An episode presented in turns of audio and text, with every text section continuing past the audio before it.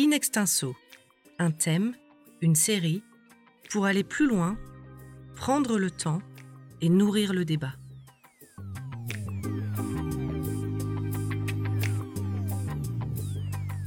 Qu'ont les économistes à dire de la morale? Dans ce cinquième et dernier épisode de notre série sur l'économie comportementale, Nicolas Jacquemet, Université Paris 1 Panthéon-Sorbonne, et Jean-François Bonnefond, Toulouse School of Economics, apportent quelques éléments de réponse.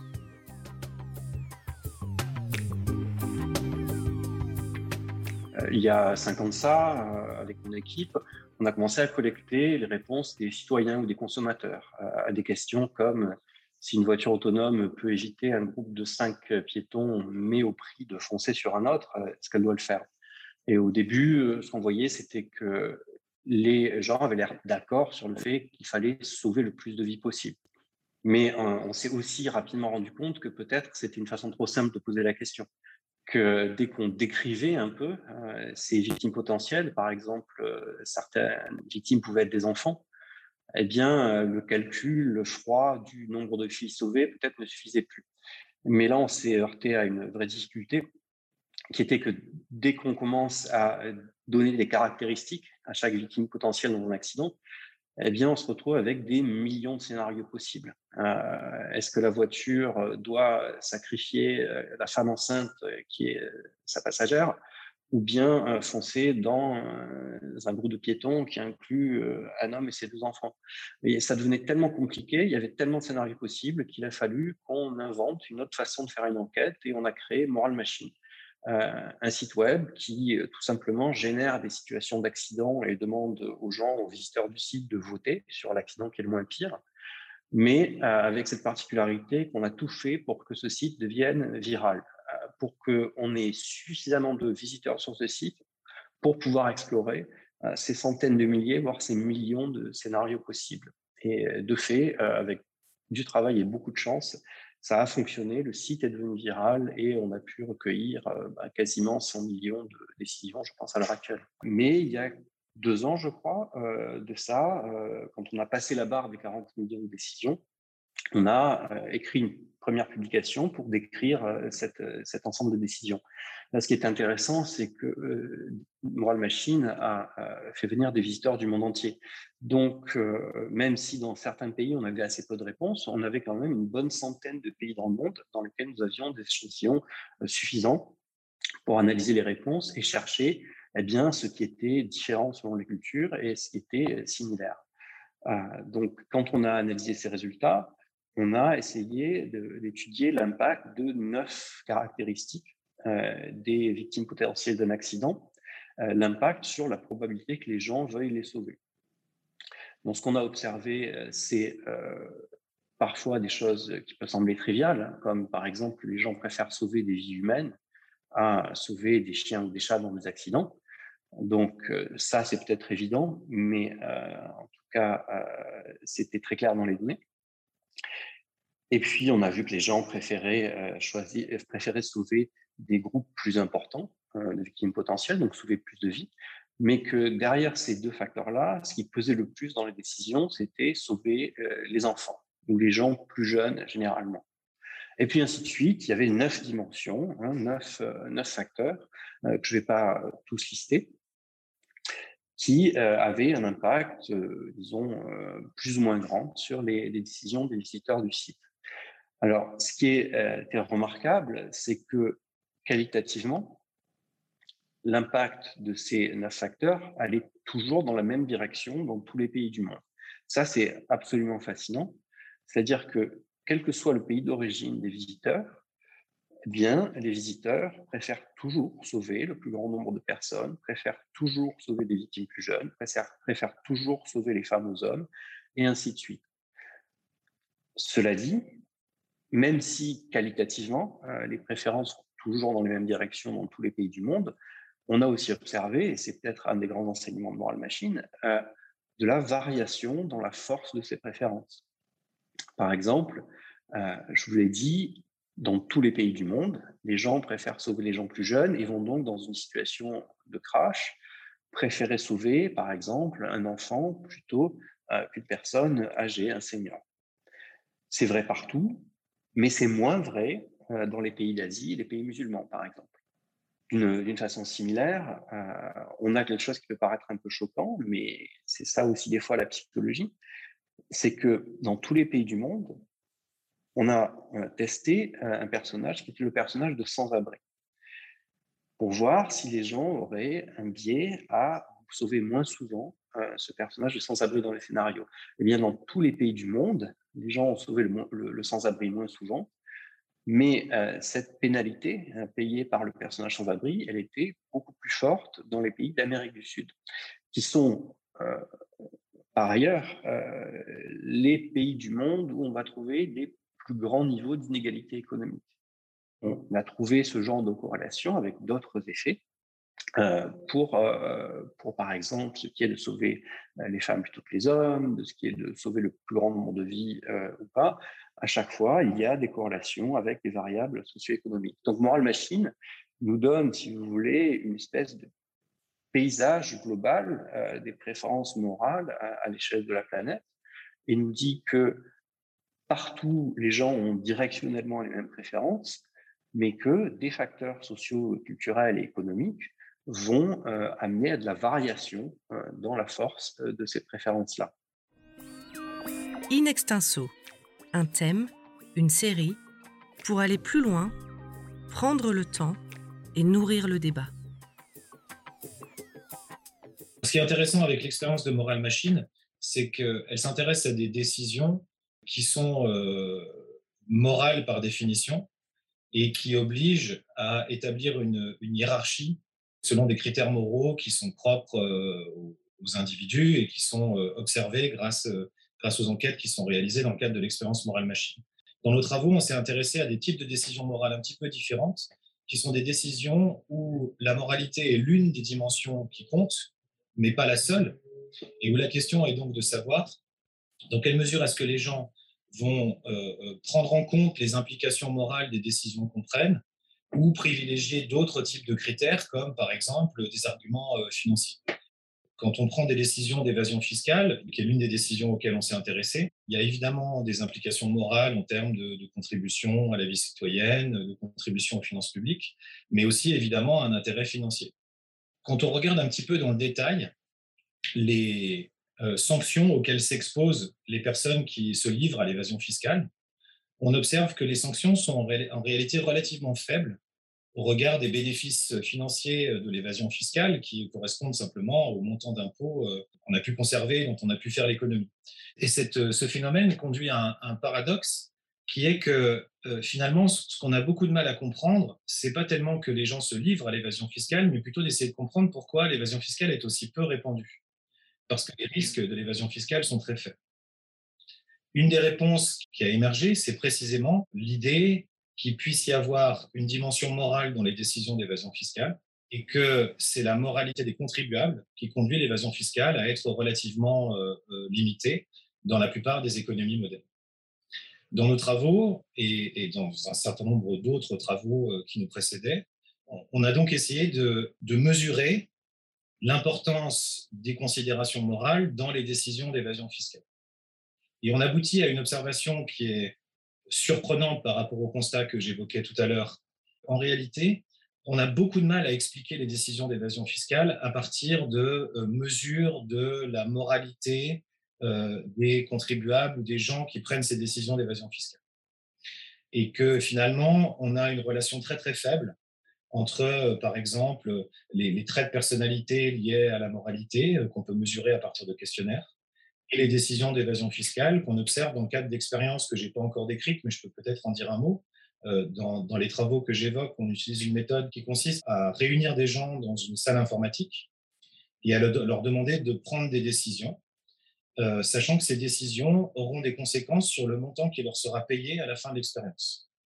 Alors, comment est-ce qu'on étudie l'évasion fiscale euh, dans un dispositif comme celui-ci? Ben, Tout simplement en proposant aux gens qui viennent participer à l'expérience de gagner un revenu au début de l'expérience.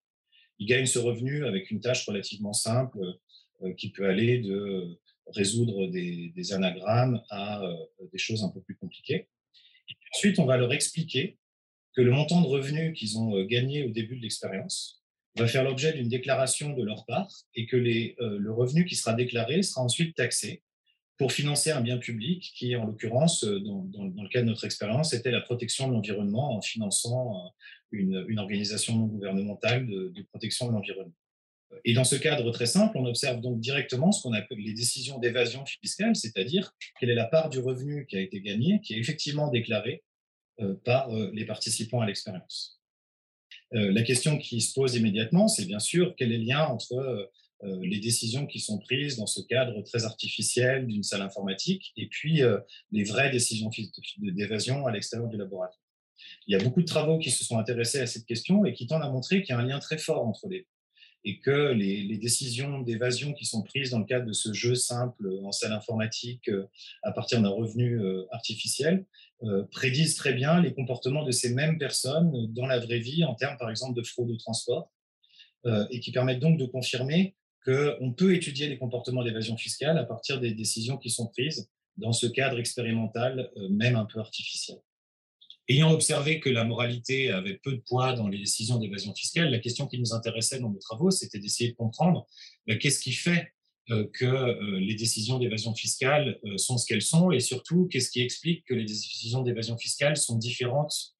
d'une personne à une autre. Et pour essayer de le comprendre, on a fait appel à, des travaux en psychologie sociale qui portent spécifiquement sur, les, sur la moralité et qui montrent qu'on a souvent tort de penser aux décisions qui ont des implications morales comme étant reliées à des caractéristiques de la personne qui prend ces décisions. L'idée qu'il y a dans la vie des bons et des méchants, que les bons prennent des bonnes décisions et que les méchants prennent de mauvaises décisions, euh, est une idée qui a été battue en brèche par de nombreux travaux en psychologie sociale qui montrent en réalité qu'une même personne, confrontée à la même décision, prendra euh, des décisions complètement différentes et se comportera de manière complètement différente suivant le contexte dans lequel euh, cette décision est prise. L'une des expériences les plus frappantes de ce courant de recherche, c'est une expérience dans laquelle l'expérimentateur observe le comportement d'une personne qui euh, utilise une cabine téléphonique. Et dans cette cabine téléphonique, la personne passait son coup de fil et puis en sortant de la cabine téléphonique, rencontrait un, un complice euh, de l'expérimentateur qui faisait semblant de faire tomber la pile de dossiers qu'il avait dans les mains au pied de la personne qui sort de la cabine téléphonique. Et dans les expériences qui ont été réalisées, on observe 5, 10, 15 des gens qui euh, euh, s'arrêtent et prennent la peine d'aider euh, cette, pauvre personne qui est dans la difficulté à ramasser les documents qu'il a éparpillés. Dans d'autres versions de cette expérience, tout se passe exactement de la même manière, sauf qu'avant de passer un coup de téléphone, la personne qui est rentrée dans la cabine téléphonique trouve un euro que quelqu'un avait oublié en passant un coup de fil précédemment. Tout ceci, bien sûr, de manière expérimentale et délibérée. Et ce qu'on observe, c'est que, alors même que tout se passe de la même manière, que ces personnes sont statistiquement les mêmes, puisque le, fait d'avoir déposé un euro dans la cabine était expérimental et donc était euh, euh, choisi par l'expérimentateur, eh bien, on observe que les gens qui décident d'aider euh, ce pauvre inconnu et donc de se comporter de manière morale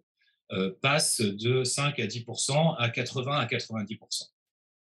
Ce que ce type d'expérience nous apprend, c'est qu'une même personne confrontée à la même décision se comportera de manière morale ou, ou immorale euh, suivant le contexte dans lequel ces décisions doivent être prises, beaucoup plus que suivant ses caractéristiques personnelles.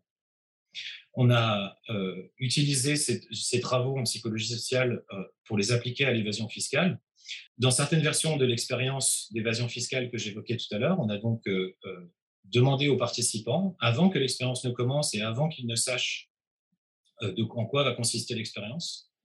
on leur a proposé, s'ils le souhaitent, de signer un formulaire qui est un formulaire dans lequel il s'engage à dire la vérité et à donner des réponses sincères.